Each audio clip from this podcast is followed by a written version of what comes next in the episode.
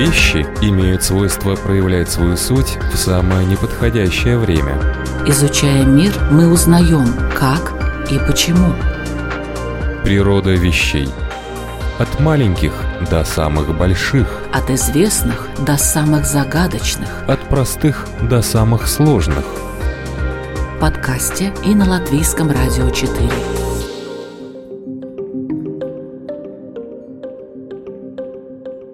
Приветствую вас, любители узнавать новое об уже известном. Это «Природа вещей» в студии Латвийского радио 4 Людмила Вавинска.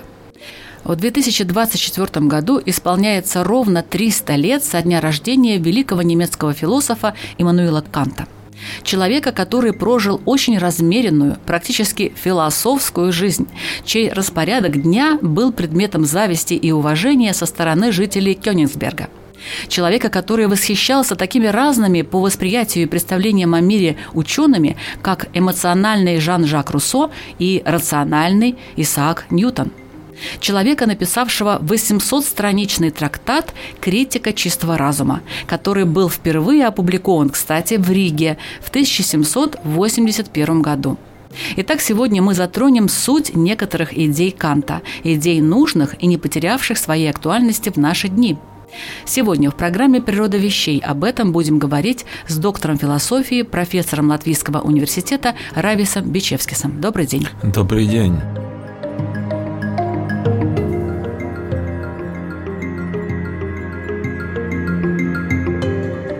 Наше направление – это критическая философия. А философия и критика – есть ли связь между этими понятиями? Да, но если мы посмотрим назад на историю философии, тогда увидим, что это слово критика, критический, конечно, не выдумано Кантом. Корни этого слова, как очень многое в философии, ходят очень далеко, конечно, в Грецию. И там мы видим, что это слово употребляется как метод дистанции, что мы как бы получаем дистанцию от того, что мы хотим обсуждать или хотим увидеть. Если мы очень близко к некоторой вещи или проблеме, тогда мы не можем увидеть эту вещь или проблему в целом. Нам нужно дистанцироваться, нам нужна дистанция. И критика, это слово означает получение этой дистанции. То есть нельзя критиковать, нельзя вообще увидеть что-то критически, если ты не отдалился от этого. Да, да, именно. И философия в этом смысле – это разные методы отдаления – это э, не означает, что все эти методы как бы очень связаны с контемпляцией или что-то в этом роде. Нет. Но Всем этим методам характерно, что мы получаем возможность разглядеть вещи в целом. То есть философия помогает быть критичным. Да, ну, это слово критика и критичный, конечно, получили новые смыслы, э, новое значение в времена, когда философия началась в новые времена с Декарта и других философов, ну как бы сначала. Это не означает, что философия не существовала тоже в средние века, но это было новое начало.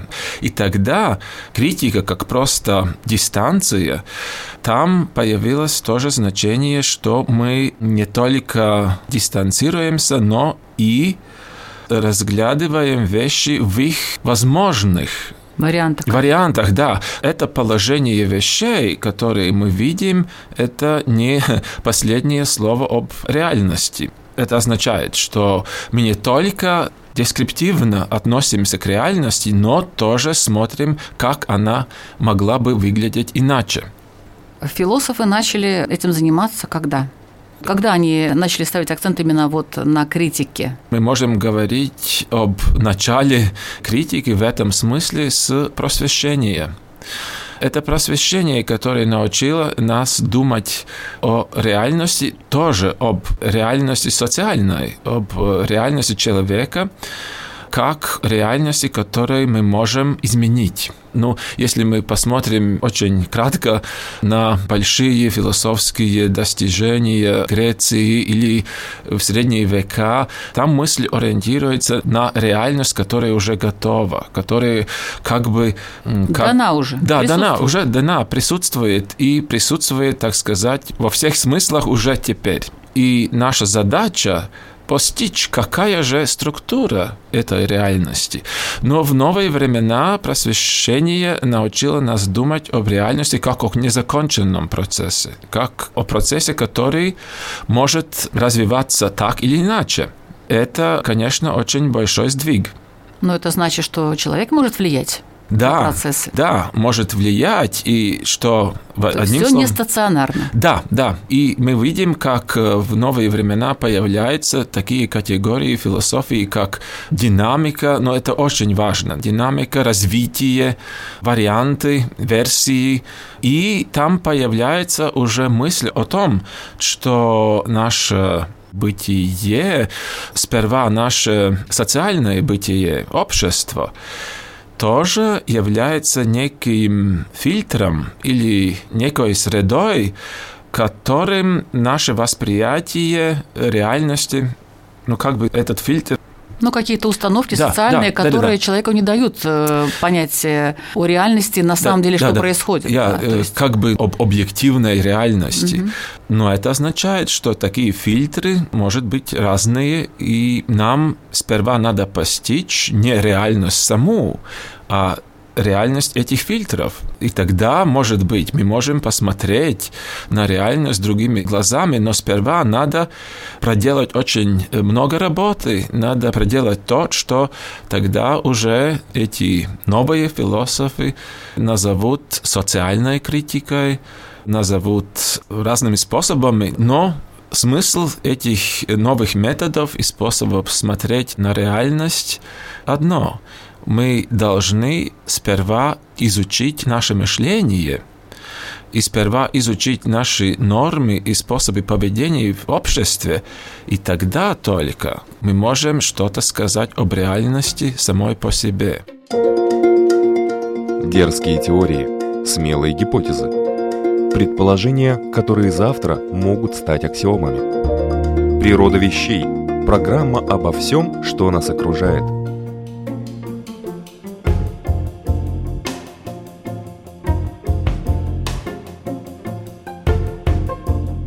кто начал эти исследования философские? Ну, в каких трудах это уже появилось? Да, да, ну я думаю, что просветители уже двигались в этом направлении, но Иммануэл Кант, как э, мыслитель, который в некотором роде Обобщил? Обобщил, да, эти тенденции в просвещении. Конечно, тот философ, который дал не только такой обобщительный взгляд на то, что проделали уже просветители, но дал некоторый новый импульс для философии в 19-20 веках. И в этом смысле, конечно, Кант является философом критическим в очень таком строгом значении – как вы думаете, почему он этим занимался, вот именно этим направлением? Расследователи мысли Канта, конечно, говорят, ну, может быть, это все-таки его критическая философия, его способ мысли был связан с его отношением к религии и с его отношением к в то время очень распространенным учениям об Вселенной, об том, как устроены сами вещи. Ему нравился Ньютон. Да, но Ньютон не только как ученый, Ньютон тоже был ученым, который занимался астрологией. И не он один, конечно, в это время. Тогда да, же вообще да. естественные науки входили в философию. Да, он как философ занимался очень многими вещами, и э, его соратники, современники, как Сведенборг, этот шведский ученый, но тоже астролог, тоже визионер, они пытались дать представление об реальности и там Кант начинает уже сомневаться. Эти представления действительно относятся к реальности самой по себе, или те основания, на которых строятся эти знания, сомнительны. Можно сказать, одни исследователи кантовской философии говорят, да, может быть, религиозный момент, что он уже не мог так наивно поверить в традицию крестьянства, но другие говорят, те очень разные, но очень претенциозные системы знаний, которые предлагали в это время, в конце XVIII века ученые, но не только ученые, эти системы побудили Канта относиться очень скептически к человеческим знаниям вообще. И этот исходный пункт кантовской философии – скепсис. Ну вот есть скептики, а есть циники – ну, я думаю, Кант не был циником. Конечно, это слово «циник» тоже имеет свою историю, и эти греческие киники, киническая школа философии, там были свои методы, как разговаривать с людьми в своем обществе. И, конечно, в времена просвещения были свои циники тоже. Если мы почитаем э, французских авторов просвещения, как Дидро или некоторых других, тогда мы как бы чувствуем это циническое отношение к нормам, к тем социальным представлениям, которые тогда господствует в обществе Франции. Но Кант не циник, он скептик.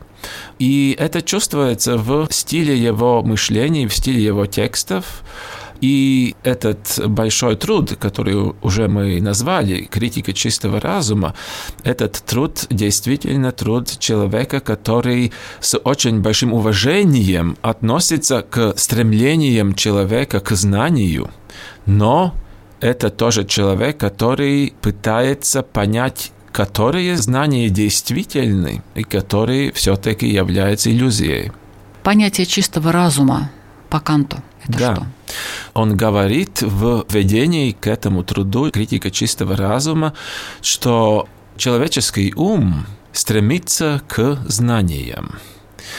Но ум стремится не только к знаниям, которые мы можем получить в нашем повседневном опыте, но он стремится познать тоже Вселенную, он стремится познать не только видимую или с помощью наук изучаемую Вселенную, но тоже метафизические основы всего. Но, как Кант говорит, этот ум стремится познать все, но тоже продуцирует иллюзорные знания там, где он отрывается от эмпирики. Там, где уже нечего что наблюдать, там ум оказывается в пространстве чистой мысли.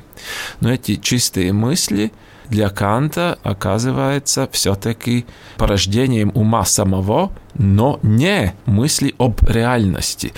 Другими словами, чистый ум – это те идеи, те мысли, которые ум порождает, стремясь к знаниям, но эти мысли Далеки от действительности. Далеки от действительности, да. По его мнению. Да, по его мнению, он хочет в этом труде описать все эти способы, все эти пути, как этот ум пытается познать не эмпирическую реальность, основы бытия, и как в этом стремлении он продуцирует идеи, идеи, но чистые, да. так сказать, и в этом смысле не основанные, да.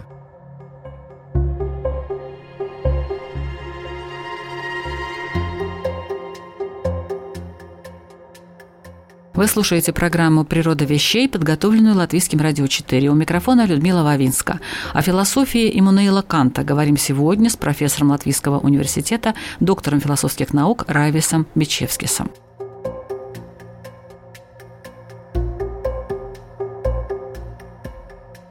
Кант романтик? Нет, нет. Он ну, прагматик. Некоторые называют его последним просветителем в этом смысле, что он хочет просветить тоже просвещение. Он хочет показать, что некоторые просветители очень положились на этого чистого разума, ум, который стремится к знаниям, и продуцировали очень много тоже пустых знаний. И он хочет показать, где ум уже продуцирует эти пустые знания, а где он еще остается в рамках опыта. Там есть конкретные методы, как это можно узнать? Да, и это он, конечно, хочет показать. Критика чистого разума является этим методом. Критика есть Какие метод. методы критики? Он пытается описать сперва то, как мы воспринимаем он не говорит только об чистом разуме, он говорит в этом труде тоже об способах восприятия. Это очень связано с нашими органами чувств.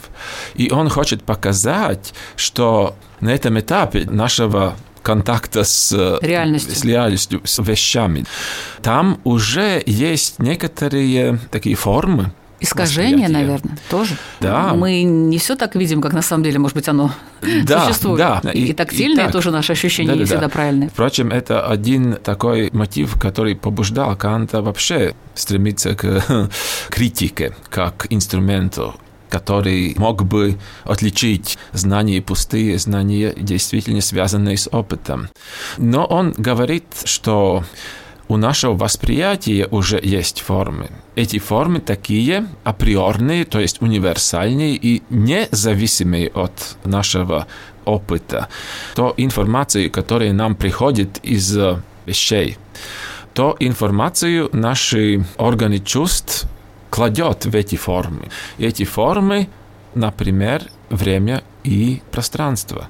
Кант не говорит, что время и пространство что-то реальное Существующее вовне. Да, вовне. Это внутри человека. Да, эти формы, посредством которых мы как бы наше восприятие как бы организует всю эту информацию, которую мы получаем. Но это только первый этап. Он идет дальше и говорит, что тоже наше мышление является мышлением в формах. И он расследует в следующем этапе, какие формы же те, с помощью которых мы думаем об реальности. И обрабатываем то, что уже обработано в нашем восприятии. Это конечный ряд этих форм или это бесконечный? Для Канта конечный. Он там... Определяет пока, эти формы. Да, определяет эти формы, он... Э, систематизирует, Систематизирует наверное. их, он кладет эти формы в таблицах, он показывает, как мы в процессе мышления невидимыми пальцами обхватываем вещи, и они становятся такими, какими показывают эти формы. И другими словами, он хочет показать, как наше восприятие мышление изготавливает вещи или ну, эту... Внутри дан... нас. Да, внутри нас. Он говорит, что это работа, то есть этот философский подход, это философская работа, когда мышление поворачивается к себе самой и расследует себя, эта работа еще не проделана. И все следующие философы вслушивается в этот тезис Канта и хочет продолжить его То есть работу. он остановился на этих формах? Да и нет. Он э, говорит тоже уже в начале своей работы, что его цель не только описать эти формы. Его цель, как он говорит, показать границы нашего знания. Но эти границы становятся для него все-таки какой-то границей, и все, мы не можем двигаться дальше. Но он показывает, что внутри нас не только формы, в которых мы мыслим и воспринимаем, но внутри нас тоже идеи, которые называют идеи чистого разума. И эти идеи, ну, как бы самые универсальные формы, в которых мы вообще воспринимаем мир. Мыслим мир как единый. И в конечном итоге он э, как бы из этой критической, теоретической работы исходит и стремится создать тоже философию этическую. Я думаю, это очень важно понять или сказать в связи с Кантом. Его философия не является только критикой. Да, мы знаем не только критика чистого разума, но критика практического разума и критика способности суждения. Его философия является тоже попыткой тогда, когда мы понимаем, что мы не можем постичь суть вещей, но остаемся только в только в формах нашего восприятия и мышления. И тогда не подорвано человеческое существование, которое можно было бы назвать этическим. Если мы не знаем, существует ли Бог, существует ли универсальные в самой реальности как бы... Правила? Да, правила. Если этого мы не можем знать, тогда это не повод для того, чтобы вообще отказаться об этике, повод для того, чтобы впасть в нигилизм. Он хочет как бы сказать, сама природа человеческого ума такая, она так устроена, что принципы этики уже в нас – нам не надо искать какого-то Бога, каких-то метафизических сущностей. Это мы не можем сделать. Но нам не надо положиться на что-то, что существует вне нас, как гаранта для этики. Все гаранты этики уже в нас. То есть заложен этот моральный закон, о да, чем он и говорил, да, да? да? Небо над нами и моральный Да, он как бы хотел нас. сказать просвещение и новые времена, и мы не можем так наивно уже поверить в Бога, и что Бог дает нам вот эти принципы, как нам надо жить. И если мы уже это не можем с уверенностью сказать, тогда нам не надо впасть в релятивизм, и ну, когда я уже все надежды потерял. Впасть в депрессию, в уныние. В уныние, ну как бы еще сильнее я схватываю голову и скажу, это все безразлично, все потерял смысл. И Кант так чувствует, что это новое время как бы уже идет в это направление. И там мы увидим, конечно, в XIX веке, там Ницше и другие очень э, сильно чувствуют это новое течение, новую опасность для человека. Если он потерял Бога, если он потерял уверенность, что что-то в реальности вне его очень хорошо и фундаментально построено и связано, если он теперь может положиться только на себя самого, там можно тоже разглядеть опасность для человека. А Кант говорит, спокойствие. В нас, внутри нас тоже есть что-то, на что мы можем положиться. Ну, если судить по судьбе Ницше, как бы он пришел к отрицательному выводу на этот вопрос? Э, ну да, но он, он хотел, конечно, построить новые ценности.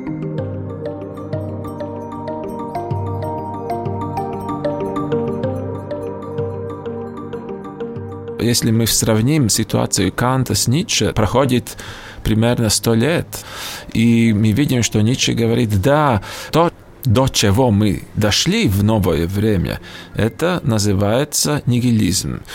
То есть ситуации, в которой у нас нет достоверного ответа на ну, вот все эти вопросы об э, смысле бытия, о смысле существования человека, о том, как и почему мы должны действовать. И он говорит, да, вот мы дошли до этого. Ну и Ницше там пробует, нужно видеть очень ясно, но он пытается построить новые ценности. Да? Но это переворот ценностей и путь к сверхчеловеку. И мы знаем, там есть некоторые интерпретации, что вообще означает этот сверхчеловек. Ну, какой-то супермен или какой-то в этом роде. Нет, я думаю, Ницше думает э, скорее всего о таком человеке, который научился принять эту ситуацию незнания и который научился жить в мире, в котором он может положиться только на себя самого. Ну, это уже 19 век. Да, да, конец 19 века.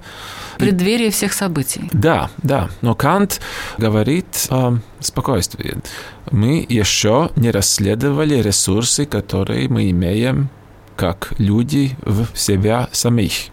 И там есть все-таки принципы и этики, и морали, и это конечная цель кантовской философии. Но это начало, это теоретическая философия его. Мы, прочитая этот труд критика чистого разума, могли бы подумать, ну да, 800 страниц, он сказал все. Но может быть, самое важное то, что он говорит уже в самом конце, что главнейший вопрос философии теперь, после этого труда, вопрос, что есть человек, на что он может положиться, во что он может верить и что он знает. На все эти вопросы Кант ответил очень э, скромно, может быть, но он э, в этой своей скромности он вырос в Кенигсберге, где были пиетисты и религиозные группы протестантизма. И там, конечно, некая скромность там должна была быть. Должна была быть. И эту скромность Кант, ну, как бы тоже... Но идеи да. его ясны, вот те последние, о чем вы сейчас говорили? Но эти идеи как бы идеи такие, с которыми жили потом как минимум два столетия. Конечно, там были попытки возврата реальности, которую мы можем познать. И что эти принципы мышления или принципы этики не в нас, но как бы онтологически там, в вещах самих. Но все-таки Кант так основательно э, раскритиковал наши способы мышления и восприятие, что ну, все эти способы как бы оказались потом тоже критикуемы. Но я думаю, до нашего времени это ну, влияние Канта как критического философа так сильно, что мы еще живем в эпоху Канта. Даже так? Да, да. А Ницше? Ну, Ницше, но он тоже попытался как бы построить новые ценности. Нет. Но нет, да. Но нет. По-моему, Гитлер Ницше любил. Да, но это уже э, другая история. Да-да, у него была эта идея сверхчеловека, но его понимание. Так, так сказать, одна интерпретация, которую для этой так называемой новой Германии подбросила сестра Фридриха Ницше, Элизабет Ницше, Ферстер Ницше. Она очень старалась, чтобы ее брат был признанным, был известен, да, да, известен и большой философ. И нельзя э, сказать, что только она ответственна к тому или привела к тому. Ну, наверное, да. благодатная почва была для этих идей. И вот поросль, которая появилась там потом, уже да, ее да, поливали, да. и вот, пожалуйста. Ну да, ну если мы сравним Гитлера или Томаса Манна, который говорит, мы все были ничианцами в начале столетия 20-го, мы все читали Ницше, мы все были ничианцами, но интерпретации были так разные. Что от Ницше там ничего не осталось. Ну, тоже, Почти тоже, что. тоже, да. Хорошо. Являемся ли мы сегодня критически мыслящими людьми? Или нам еще тут далеко до этого? Мы знаем, что в программах университетов и в программах образования, тоже в школах, это слово «мыслить критически» очень распространено. Эти слова распространены. И, ну, какая интерпретация? Ну да, ну... Явно не Канта. Я думаю, не совсем Канта. Я думаю, мы как бы возвратились к значению этого слова до кантовского. Значение слова мы должны как бы получить дистанцию от того, что мы расследуем или что мы наблюдаем. Но в сравнении с кантовским проектом это в некотором роде все-таки банальность. То есть упростили идею? Да, ну я так бы сказал. Да нельзя, можно да, сказать. Ну да. Ну, конечно, теперь это критическая мысль, критическое мышление, она очень связана вообще с новой волной наук, которые расследуют нашу психику, наши способы действия в мире. Но все это как бы связано с тем, как мы могли бы что-то улучшить, как бы могли тоже что-то контролировать. Это Можно... другой ракурс абсолютно. Да, это абсолютно другой ракурс. Мы могли бы сказать, нам надо относиться очень критически к сегодняшней критической мысли, потому что эти связи с совсем другим направлением в отношениях человека с другими людьми и с миром. Это отношение с этим направлением, контроль, познание как способ контроля, там очень надо быть осторожным. То есть смешали несмешиваемые критика и контроль. Да. Как-то смогли провести какой-то мостик такой построить между этим, да, и оправдать контроль критикой. Да, да. Ну, современные философы, конечно, пытаются показать очень витиеватые пути, как это смешение получилось так.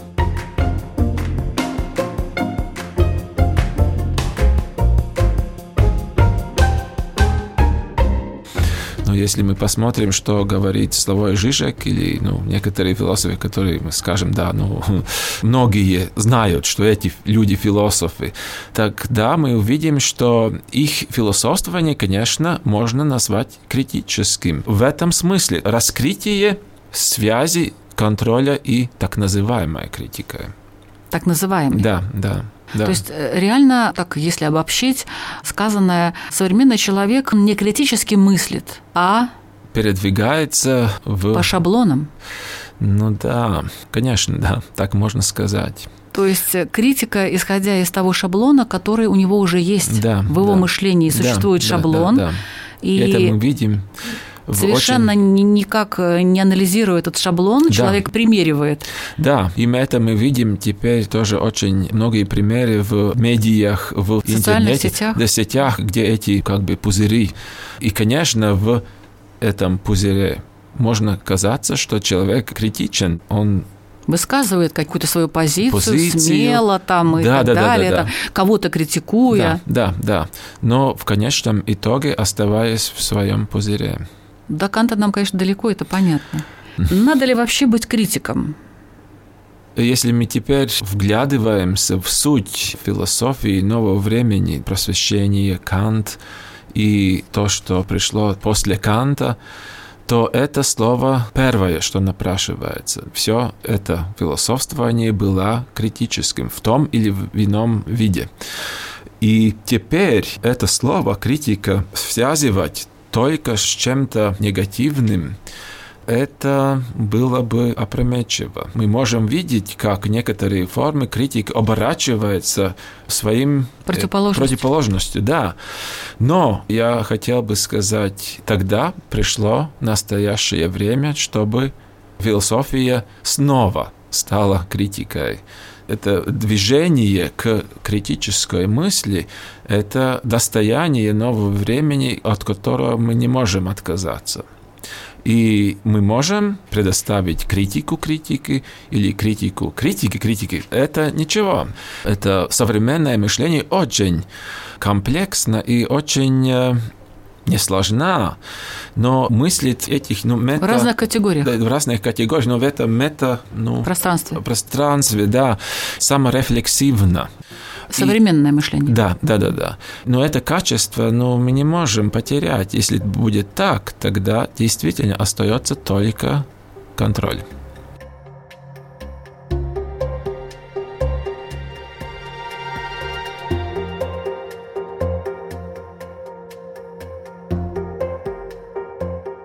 Если мы идентифицируем критику с провокацией, то очень многие современные философы, которые, конечно, выступают не только в университетах, но в разных медиах, подкасты, да, и все это прочее, они, конечно, пытаются формулировать свои тезисы очень так провокативно, потому что это оставляет След в памяти. вслед памяти. Но сами философы тоже понимают, что так они приспособляются к новым медиям и тоже что-то теряют из философствования. И в этом смысле, я думаю, надо быть очень чуткими и видеть, как сама философия тоже может оборачиваться чем-то совсем другим, стать своей противоположностью. Один путь мы уже подметили, это контроль. И, конечно, философия может стать тоже помощником в том, как мы организуем массы. Ну, в современное общество это очень большие организмы своими болезнями и так далее. И там, конечно, можно было бы сказать, ну, давайте, философы, очень много работы, как вообще мы будем жить. Но там очень скользкая дорога, которая ведет тоже к контролю, не только контролю масс, но и контролю индивида. Это одно, один скользкий путь, но другой тоже провокация может стать очень таким амбивалентным путем, на котором философ может стать, но он тогда должен быть очень критичен к самому себе. Если это так, тогда еще все в порядке, если философы критичны к самим себе.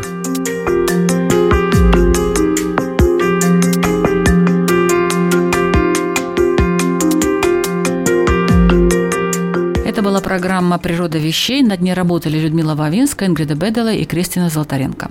Об идеях немецкого философа Иммануила Канта, о его критике чистого разума говорили сегодня с профессором Латвийского университета, доктором философских наук Рависом Бичевскисом.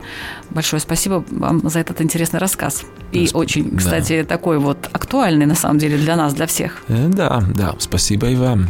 Великий мыслитель порождает великие идеи, а для того, чтобы стать настоящим философом в наше время, что надо было бы? Какие необходимые условия? Могут ли у нас родиться канты, например? Но это, конечно, зависит от многих обстоятельств. Э, это зависит, конечно, тоже от университетов, от нашей системы образования. И некоторые коллеги, шутя, сказали, ну, в нашем веке, в наших обстоятельствах, они не думали, конечно, только об Латвии, но в шире, в нашем веке Кант в системе университета – это немыслимо. Да. Почему? Все те формальные бюрократические... Препоны? Э, да, что мы должны как бы... Много всего писать. Да, да, да, писать, да, документов. И, и, конечно, вообще... Думать некогда. Да, да, да, да. Но это э, мои коллеги имели в виду, что думать как Кант, надо возвратиться в Кёнигсберг конца 18 века. Ну, конечно, это ирония, это иронически сказано. Но мы видим, все-таки университет с другой стороны, это институция, где вообще возможен такой персонаж, как философ, который критичен, но не циничен. Есть некоторые позитивные примеры, что это вообще возможно. Надежда есть. Природа вещей всегда новая и необычная, если смотреть с разных сторон. Приобретайте объемное зрение благодаря нашей программе, и вы увидите новые грани мира. Присоединяйтесь!